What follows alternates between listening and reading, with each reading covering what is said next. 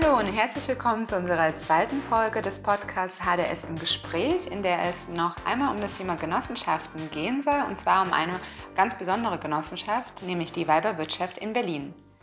Die Geschichte der Weiberwirtschaft ist Teil der Geschichte von Frauenkämpfen in West-Berlin, die in den 80er Jahren stattfanden. So erzählt uns Katja von der Bay, Mitgründerin und Geschäftsführerin der größten Frauengenossenschaft Deutschlands. Die Weiberwirtschaft entstand 1987 als Idee während des ersten Frauenarbeitskongresses, wo ja, Frauen aus Projekten, Betrieben und aus der Wissenschaft ähm, ein selbstverwaltetes Gründerinnenzentrum, nämlich den Verein Weiberwirtschaft, gründeten. Und dieser Verein wurde dann 1992 in das Genossenschaftsregister eingetragen und im selben Jahr wurde der Kaufvertrag für die Grundstücke in der Anklammer Straße in Berlin unterzeichnet. Das Anliegen der Genossenschaftlerin ist die Unternehmensgründung und ja die wirtschaftliche Teilhabe von Frauen zu fördern, denn selbstständige Frauen haben mit vielen Herausforderungen zu kämpfen. Eine davon sind schon damals äh, die mangelnden bezahlbaren Gewerbe- und Arbeitsräume gewesen dieses Problem hat sich heute natürlich noch verschärft. Die Vermietung von günstigem Gewerberaum und äh, auch die Beratung und Qualifizierung durch die angegliederte Gründerinnenzentrale bilden heute noch die Förderziele der Genossenschaft. Den Berliner Mieterinnen stehen außerdem günstiger Wohnraum zur Verfügung und die restlichen beinahe 2000 Genossenschaftlerinnen aus dem ganzen Bundesgebiet können auch an einem Mentorinnenprogramm teilnehmen lassen ähm, und Mikrokredite beispielsweise beantragen. Bevor wir jetzt in das Gespräch mit Katja van der Beek gehen, hören wir aber zunächst etwas über die kleinen ja, und großen Hindernisse für selbstständige und solo-selbstständige Frauen auf dem Arbeitsmarkt. Anne, wie sehen denn da die Daten und Fakten dazu aus? Von den ca. 4 Millionen Selbstständigen in Deutschland sind etwa ein Drittel Frauen. Der überwiegende Teil ist solo-selbstständig. Frauen sind in besonderer Weise mit den Risiken selbstständiger Erwerbstätigkeit konfrontiert. Das Problem der mangelnden Absicherung gegen Einkommensausfälle besteht hier nicht nur bei zum Beispiel Krankheit und konjunkturellen Schwankungen, sondern auch bei der Geburt eines Kindes. Hinzu kommen ein unzureichender Mutterschutz und eine ungenügende Absicherung im Alter. Empirische Befunde zeigen zudem, dass die Einkommensunterschiede zwischen den Geschlechtern, der Gender Income Gap, bei Selbstständigen mit ca. 44 Prozent erheblich höher ist als bei abhängig Beschäftigten. Dafür gibt es verschiedene Erklärungsansätze, zum Beispiel aus Unterschieden im Bildungsgrad und in der Berufserfahrung. Tatsächlich greift diese Erklärung aber kaum, denn auch wenn Frauen gleich oder höher qualifiziert sind, verdienen sie weniger als Männer. Auch die höhere Teilzeitquote von Frauen bei Kindern im Haushalt könnte ein Grund sein. Aber ein Blick in die Zahlen zeigt, Frauen mit Kindern in Teilzeit verdienen zwar weniger als ihre Kolleginnen ohne Kinder, aber auch Frauen ohne Kinder und in Vollzeit bleiben hinter dem Einkommen der Männer zurück. Und schließlich wird der Gender Income Gap versucht, über die Berufe, in denen Frauen tätig sind, zu erklären. Und tatsächlich arbeiten Frauen überwiegend im Dienstleistungssektor und in Berufen mit geringerem Einkommensniveau. Doch egal, ob es sich um eine Branche mit höherem oder geringerem Einkommen handelt, Männer verdienen mehr als Frauen. Nur in der Pandemie spielten die Branchen eine große Rolle, denn hier waren die Bereiche, in denen Frauen tätig sind, überproportional häufig von den Regelungen zu Öffnungszeiten oder allgemeinen Kontaktbeschränkungen betroffen. Hierzu zählen persönliche Dienstleistungen wie zum Beispiel das Friseurgewerbe, der Handel oder auch das Beherbergungsgewerbe. Entsprechend waren auch die Einkommensverluste der selbstständigen Frauen während der Pandemie größer als die der Männer. Die genannten Faktoren Bildung, Berufserfahrung, Teilzeitquote und Kinder oder auch Branchen können aber die generell bestehende Einkommensungleichheit zwischen den Geschlechtern nicht wirklich aufklären. Aber wie lassen sich solche Unterschiede dann erklären? Möglicherweise, so wird überlegt, spielen hier diskriminierende Bedingungen eine Rolle, die zwar nicht wie bei abhängiger Beschäftigung im Unternehmen selbst liegen, aber vielleicht in der Umwelt der Selbstständigen. Auch die ist ja nicht frei von möglichen Diskriminierungen, etwa durch die umgebenden Stakeholder wie zum Beispiel Geschäftspartner und strukturelle Bedingungen. Trotz der Einkommensunterschiede und der erwähnten Risiken wählen Frauen die berufliche Selbstständigkeit, schätzen die Autonomie und Flexibilität und haben Wege gefunden, sich solidarisch zu unterstützen und ihre Arbeitsbedingungen zu gestalten. Und vor allem darum soll es im Folgenden gehen.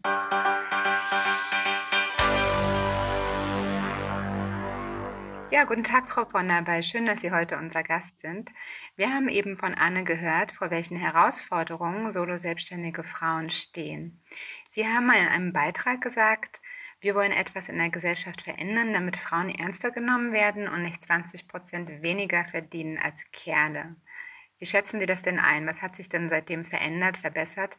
Ja, oder eben auch nicht? Hat sich viel, viel zu wenig verändert. Ich weiß nicht, vor wie vielen Jahren ich das gesagt habe. Gefühlt vor 100 da war das auch schon so. 2008 ähm, war das. das ja. deutlich, ja, ist auch etliche Jahre es, her. Äh, sind jetzt, glaube ich, 19, irgendwas Prozent bei den abhängig Beschäftigten und bei den Selbstständigen. Und das hat uns wirklich umgehauen. Gibt es auch Zahlen aus OECD-Studien, die liegen bei über 40 Prozent. Das heißt, wir hatten eigentlich vorher immer die Idee, ah, die Frauen, die selbstständig sind, die haben selber Gestaltungsspielraum, was ihr Einkommen betrifft und verdienen möglicherweise äh, mehr oder die Schere ist nicht so groß. Leider ist es umgekehrt. Also selbstständige Frauen verdienen über 40 Prozent äh, weniger als selbstständige Männer.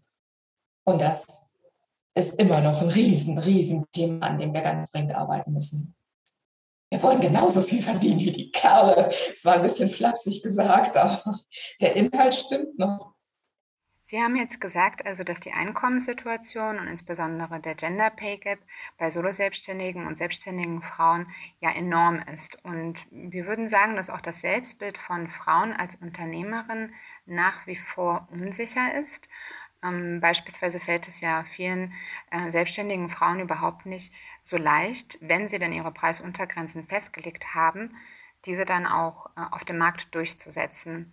Von daher finden wir ja auch, dass die Frauengenossenschaften eben eine wunderbare Möglichkeit darstellen, gerade dieses mh, Selbstbewusstsein auf dem Markt zu erlernen und auch zu stärken. Ja, also ich glaube, was da auch sehr helfen kann, sind Netzwerke von Frauen, die sich über diesen Income Gap zum Beispiel verständigen. Mhm. Weil unsere Gründerinnen, also wir sagen es ihnen nur, wenn sie gerade sitzen, damit sie nicht überfallen, mhm. wie groß die Einkommensschere ja. ist. Ähm, das wollen viele oder haben viele sich ja, also ja gar nicht für möglich gehalten. Und ähm, dann äh, zu sehen, wie in solchen Peer Groups, also zwischen Gründerinnen und mhm. Gründerinnen oder Solo-Selbstständiger und Solo-Selbstständiger, Erfahrungen ausgetauscht werden. Wie gleiche ich das denn aus? Wie gehe ich in Preisverhandlungen? Was kann ich denn da fordern? Und auch Erfolge austauschen. Das ist, äh, haben wir als ziemlich ähm, positiv erfahren, mhm. ähm, dass da so eine Art freundlicher, sportlicher Wettkampf äh, auftaucht. Ne? Wir haben zum Beispiel mal zum Internationalen äh, Frauentag gesagt, Mensch, versucht es doch einfach mal an diesem Tag am 8. März die Preise zu erhöhen und guckt, was passiert. Und verschiedene haben das mal versucht und da waren auch solche bei, die haben gesagt, naja, wir haben das bei einem Auftrag versucht, den wollten wir gar nicht so unbedingt. Aber wir haben dann einfach mal 25 äh, Prozent draufgelegt. Und dann haben wir den gekriegt wir konnten es kaum fassen. Und äh, solche Informationen werden dann ausgetauscht. Dann denkt sich die mhm. nächste, hm, vielleicht sollte ich auch mal experimentieren beim Auftrag, den ich vielleicht nicht so ganz dringend will, und mal gucken, was passiert. Und ähm, dies, dieser äh, Know-how-Transfer auf so einer ganz äh, individuellen yeah, und teilweise auch yeah. privaten Ebene, ähm, sowas kann natürlich in so einem Zentrum stattfinden. Und ich glaube, da profitieren viele von. Aber es ist ja interessant, was Sie gerade erzählt haben, dass die Frauen sich selbstbewusster sind, äh, in einem Spiel sozusagen risikofreudiger sind. Als, äh, und ne, das müssen sie dann auf dem Markt auch im besten Fall äh, sein. Da ja die meiste Familienarbeit noch an den Frauen hängt, haben ja Frauen natürlich ein genuines Interesse daran, ähm, Beruf und Familie einigermaßen gut miteinander zu vereinen. Ist denn diese bessere Vereinbarkeit ein starkes Motiv für Frauen, sich selbstständig zu machen? Also unser Schwerpunktthema ist die Vermietung von kleinen, bezahlbaren Gewerberäumen an Unternehmensgründerinnen und Unternehmerinnen und Frauenprojekte. Ähm, deshalb hat die Genossenschaft in den frühen 90er Jahren einen Gewerberhof gekauft in Berlin Mitte, umgebaut zum Gründerinnen- und Unternehmerinnenzentrum, äh, aufgeteilt und saniert, so dass viele kleine Büros, Ladengeschäfte, Werkstätten entstanden sind, in denen Frauen sich selbstständig machen können und ihr eigenes Reich haben und trotzdem vor der Tür sozusagen ein Netzwerk von anderen Gründerinnen, von denen sie profitieren können, in Synergieeffekten und so weiter. Wir haben eine Infrastruktur mit eigener Kita, Veranstaltungsräumen, Gastronomie angeboten und das Ganze ist vor allen Dingen recht groß. Wir haben 7000 Quadratmeter Nutzfläche, damit wir auch ja ernst genommen werden. Das ist so unser Kerngeschäft. Wir sind nicht beratend tätig und zwar aus gutem Grund, weil wir nicht gleichzeitig Beraterin sein wollen und Vermieterin, ähm, haben aber eine Tochterorganisation dann einige Jahre später gegründet, die hier vor Ort inzwischen selbstständig wirtschaftet. Das ist die Gründerinnenzentrale und da finden äh, individuelle Orientierungsberatung, Vernetzungsangebote und Qualifizierungsworkshops statt. Geld ist dabei ein Riesenthema. Und Sie haben eben gesagt, hm, die Frauen können vielleicht ihre, ihre Untergrenzen nicht äh, erzielen, die sie mal festgelegt haben für ihre Selbstständigkeit. Wir sind ja schon heilfroh, wenn sie das überhaupt tun. Weil die Motivation für Frauen, sich selbstständig zu machen, ist einfach eine andere, statistisch gesehen, als die von Männern. Frauen gründen seltener, um das große Geld zu machen, sondern die gründen, um ihre gute Ausbildung adäquat umsetzen zu können, also einen guten Arbeitsplatz für sich selbst zu schaffen, vielleicht auch noch für ein paar andere. Die gründen, um eine gute Geschäftsidee umzusetzen und wenn sie Arbeitgeberinnen sind, um gute, gute Arbeitsplätze, also gute Arbeitsplätze bereitzustellen für andere. Das sind so ganz häufige Begründungen für Frauen. Und dann fragen wir ja, und wie ist das mit dem Einkommen? Ach, Geld ist mir gar nicht so wichtig, kommt dann als Antwort. Das habe ich wirklich, also jahrzehntelang gehört, wird weniger, ein Glück. Und äh, wir plädieren natürlich sehr dafür, äh, sich das genau anzuschauen, äh, sorgfältig zu kalkulieren, die Altersvorsorge, den Urlaub, die Notfälle des Lebens einzuplanen und äh, dann schaffen es nach unseren Erfahrungen die Frauen durchaus auch ihre Preise umzusetzen. Aber erst wenn dieses Bewusstsein da ist und äh, man wahrscheinlich über diese Hürde hinweg springt, zu sagen, naja, ich will ja eigentlich gar nicht Unternehmerin sein, ich will einen guten Job machen. Und dann kann es funktionieren. Frau von der Bay, und äh, inwiefern setzt die Arbeit der Weiberwirtschaft jetzt hier an? Also wen fördern Sie, äh, ist die Frage, und wie genau tun Sie das? Ähm, das können auch ähm, oder sind auch häufig Motive für die Unternehmensgründung, die äh, zum einen eine bessere Vereinbarkeit, also Zeitsouveränität äh, haben als Ursache, zum anderen aber auch, dass nach einer Familienpause häufig die gute Ausbildung nicht mehr am Arbeitsmarkt adäquat in einen Job umgesetzt werden kann. Also die Rückkehr in die hohe Position, die Frauen durch ihre Ausbildung vorher hatten nach einer Familienpause, ist doch leider immer noch krass schwer. Und das sind für viele lebensbiografische Fenster, in denen Selbstständigkeit plötzlich eine Option wird oder darüber nachgedacht wird. In der Praxis ist dann häufig diese Erwartung nicht so erfüllt. Also auch die selbstständige Tätigkeit ähm, hat auch begrenzte Zeitsouveränität aber viele andere Vorteile, vor allen Dingen eben die Nutzung der guten Ausbildung, die Frauen ja häufig haben. Das ist ein wichtiger Punkt. Ich würde gerne noch einmal auf die besonderen Herausforderungen zurückkommen, mit denen solo-selbstständige Frauen konfrontiert sind. Was denken Sie, welche Unterstützung wäre hier nötig, um die Situation langfristig und nachhaltig zu verändern? Also ich fange jetzt mal sozusagen an der Spitze der Pyramide an. Es gibt äh, viele gut beschriebene Maßnahmen, die sich verändern müssen, auch im Sozialversicherungssystem. Da gibt es einige Hürden, die noch zu nehmen sind. Ähm, für mich ist die Spitze des Eisbergs ähm, die Förderung von Solo-Selbstständigen in den ersten Wachstumsschritten. Ähm, wir wissen das ja, viele Solo-Selbstständige experimentieren und können das auch gut mit Geschäftsideen. Ähm, sie gehen kein großes Risiko ein, sie haben sozusagen ihre eigene Arbeitskraft zur Verfügung. Häufig entwickeln sich daraus aber wirklich erfolgreiche Modelle und die dann also aus der Solo-Selbstständigen eine Arbeitgeberin zu machen, ist eine Riesenhürde, die meines Wissens von keinem Länderprogramm in Deutschland flankiert oder unterstützt wird. Fällt aber in eine Phase, wo die Arbeitsbelastung in der Regel schon enorm hoch ist, weil es ja funktioniert, die haben richtig gut zu tun. Und dann sich zu überlegen, wie schaffe ich das vom Ein-Frau-Unternehmen vielleicht zum Zwei-Frau-Unternehmen? Wie kriege ich vielleicht eine Auszubildende in einem Verbund mit anderen zustande? Das ist eine ganz große Hürde, die vom Aufwand her fast einer Neugründung entspricht und wo man eigentlich, finde ich, als Bundesland oder Bundesrepublik einsetzen müsste, zu sagen, da helfen wir nochmal mit Beratung und Coaching und möglicherweise gutem Zugang zur Finanzierung. Da gibt es aber leider gar nichts. Wir haben viel viel Gründungsförderideen zumindest in den Bundesländern, aber so diese allerersten Wachstumsschritte werden gar nicht mehr finanziert weil die eben nicht mehr als Gründungsphase angesehen werden. Und da sehen wir einen riesen Hebel, ähm, auch für die Gründerinnen selbst, für die Solo-Selbstständigen selbst, weil wir wissen ja aus allen Statistiken, ähm, Selbstständige, die irgendwann selber Arbeitgeberin sind, die Mitarbeitende haben, die haben nicht mehr, sind nicht mehr so prekär oder nicht mehr so schnell so prekär.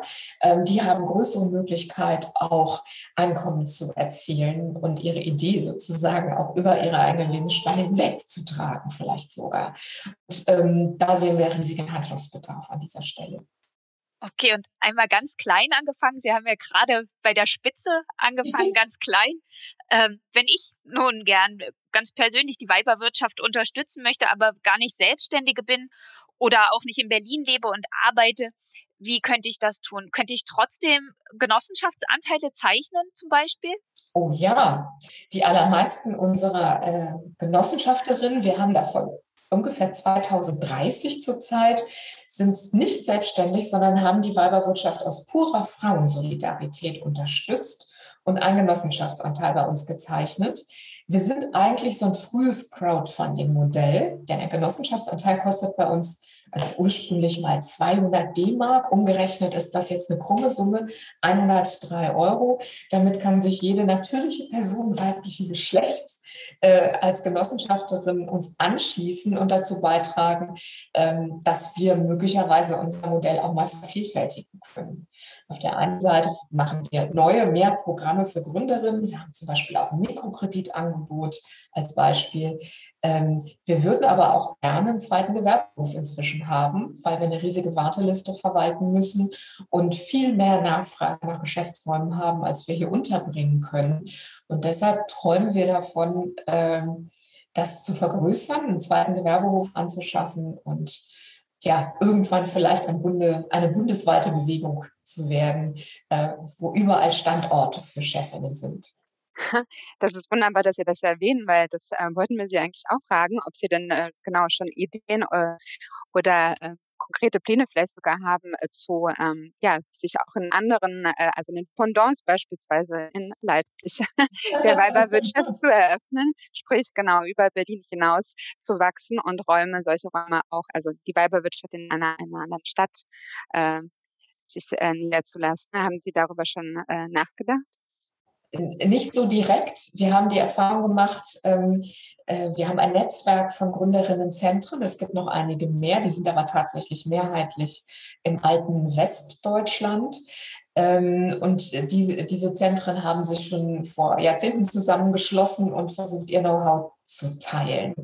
Ähm, die Initiative, die muss, glaube ich, also die muss unserer Ansicht nach vor Ort entstehen. Dann sind wir aber gerne dabei, nicht nur wir, sondern alle anderen Gründerinnenzentren in Deutschland auch mit Unterstützung und Know-how-Transfer und Hilfestellung. Und warum nicht auch eine Weiberwirtschaft in Leipzig? Klar, es ist alles denkbar. Im Augenblick suchen wir in Berlin, was leider super schwer ist. Ja, in Leipzig wäre es einfacher. ja. Gut, Frau von der Wey, ganz, ganz herzlichen Dank für das Interview und auch noch einmal unseren ganz herzlichen Glückwunsch zu den wohlverdienten Auszeichnungen. Neben anderen wurden Sie ja persönlich 2013 mit dem Berliner Frauenpreis geehrt und 2015 erhielt die Weiberwirtschaft den Start Green Award für soziales und ökologisches Wirtschaften. Eine wunderbare Anerkennung der Arbeit der Weiberwirtschaft, wie wir finden.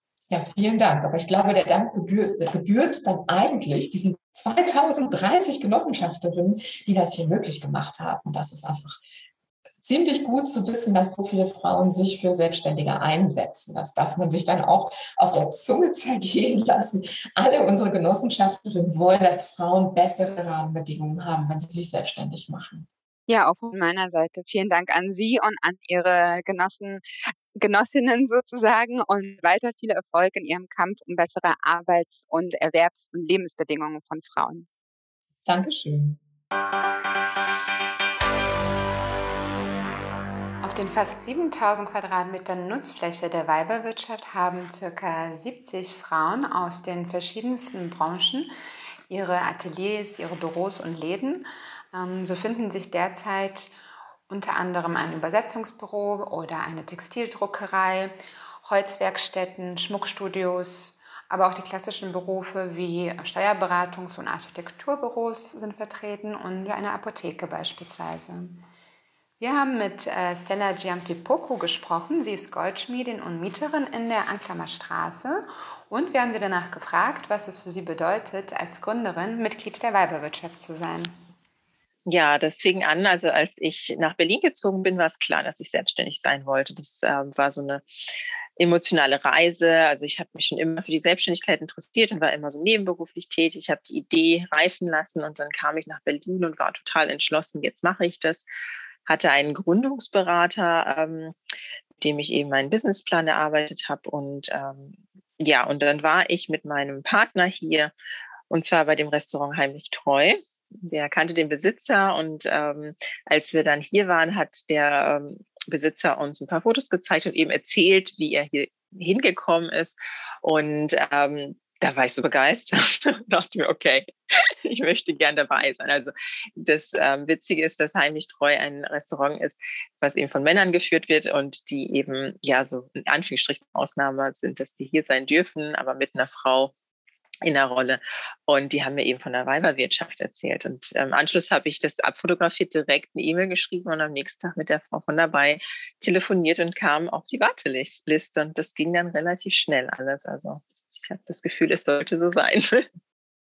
Einmal, ähm, ich bin grundsätzlich ein sehr persönlicher, emotionaler Typ, ist es so, dass ich mich hier einfach zu Hause fühle. Ich fühle mich willkommen. Die Menschen, die hier sind, ähm, also ich kenne nicht jeden und man ist nicht mit jedem per Du oder so total, aber es ist grundsätzlich eine, eine Gemeinschaft, was ja auch der Hintergrund dazu ist. Und ähm, die Frauen, die hier tätig sind, ähm, unterstützen mich wirklich enorm.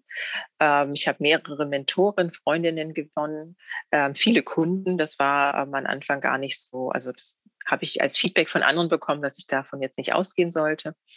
Ähm, ja, und das ist wirklich eine emotionale Stärkung.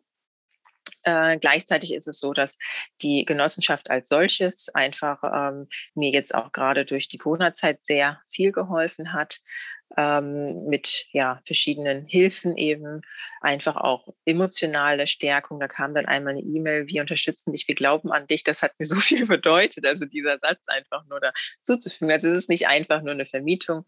Ähm, und ja, auch am Anfang, da gibt es ja auch Hilfen das war ganz toll. Also so, so diese Kombination, sich hier aufgehoben zu fühlen, aber eben auch eine, ähm, ja, eine Unterstützung zu bekommen, wenn es nötig ist und auch ein Gehör zu finden, ja.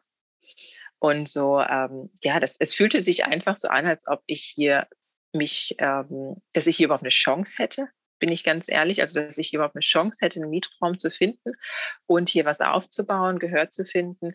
Ähm, auch natürlich mit meinem Hintergrund, dass ich eben aus Afrika komme, aus Ghana und aber auch ähm, als Frau, als junge Unternehmerin. Und das war das, wo ich gedacht habe, ja, hier fühle ich mich wohl. Und natürlich die ähm, Umgebung, es ist so wunderschön. Also das hat mich direkt auch angesprochen. Ja, wir hoffen, euer Interesse an dem Thema Genossenschaften für Solo-Selbstständige konnte mit den letzten beiden Folgen geweckt werden und ja, dass wir auch heute deutlich machen konnten, dass es überhaupt keine leichte Unternehmung ist, als Frau selbstständig zu sein oder sich selbstständig zu machen und dies vor allen Dingen auch bleiben ähm, und sich auch auf dem Markt halten zu können. Anne und ich haben aus dem Gespräch mit der Weiberwirtschaft mitgenommen, dass die Genossenschaft doch durchaus auch eine äh, ja, Interessenvertretung, in dem Fall eine frauenpolitische Interessenvertretung sein kann ähm, und sie Solidarität und auch gegenseitige Unterstützung ihren Mitgliedern eben ähm, ja zusichert und diese auch dringend notwendig sind, weil ja die strukturelle Benachteiligung von Frauen auf dem Arbeitsmarkt, sowohl in der Festanstellung, aber eben auch insbesondere auch in der Selbstständigkeit und Solo-Selbstständigkeit nach wie vor gegeben ist und auch nicht zu leugnen ist. Und wenn ihr auch die Strukturen der Weiberwirtschaft und die Arbeit der Weiberwirtschaft unterstützen möchtet, dann könnt ihr beispielsweise Genossenschaftsanteile zeichnen. Denn äh, Genossenschaftlerin zu sein, so sagte uns ein Mitglied, und das hat uns sehr gut gefallen, sei schließlich durchaus ein frauenpolitisches Statement. Wir sagen vielen Dank an Katja van der Bay, an Stella Giampi-Poco und auch die anderen Genossenschaftlerinnen. Vielen Dank fürs Zuhören. Es war uns wieder eine Freude und seid gespannt auf das nächste Thema, mit dem das HDS im Gespräch sein wird.